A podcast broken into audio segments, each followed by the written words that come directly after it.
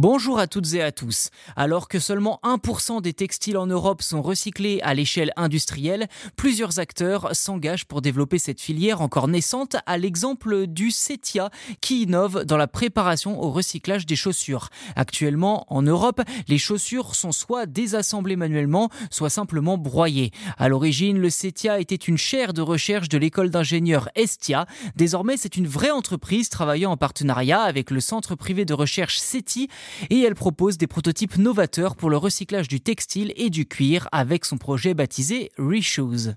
Un projet crucial pour de nombreux observateurs puisque tant que nous n'aurons pas de solution de préparation de la matière en vue de son recyclage, nous n'aurons pas de filière de recyclage française d'après eux. Actuellement, la majeure partie du petit pourcentage du textile recyclé en Europe ne permet pas de produire de nouvelles fibres mais est transformé en isolant, en rembourrage, en bitume, etc.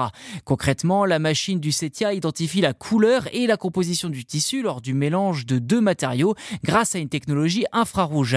Les vêtements triés passent ensuite dans une autre machine qui sépare les éléments durs comme les fermetures à glissière, les boutons, etc. La matière ainsi obtenue a une composition connue et peut être réutilisée plus facilement. Alors pour faciliter le recyclage, certaines marques dont Decathlon, l'un des premiers soutiens du CETIA, intègrent dès la conception des éléments tels que le nombre de matériaux utilisés et les éléments perturbateurs. Decathlon vise 100% de produits éco-conçus d'ici 2026. Le recyclage est également une question politique puisque chaque année 200 000 de déchets textiles français sont exportés dans d'autres pays, faute de solutions dans le nôtre.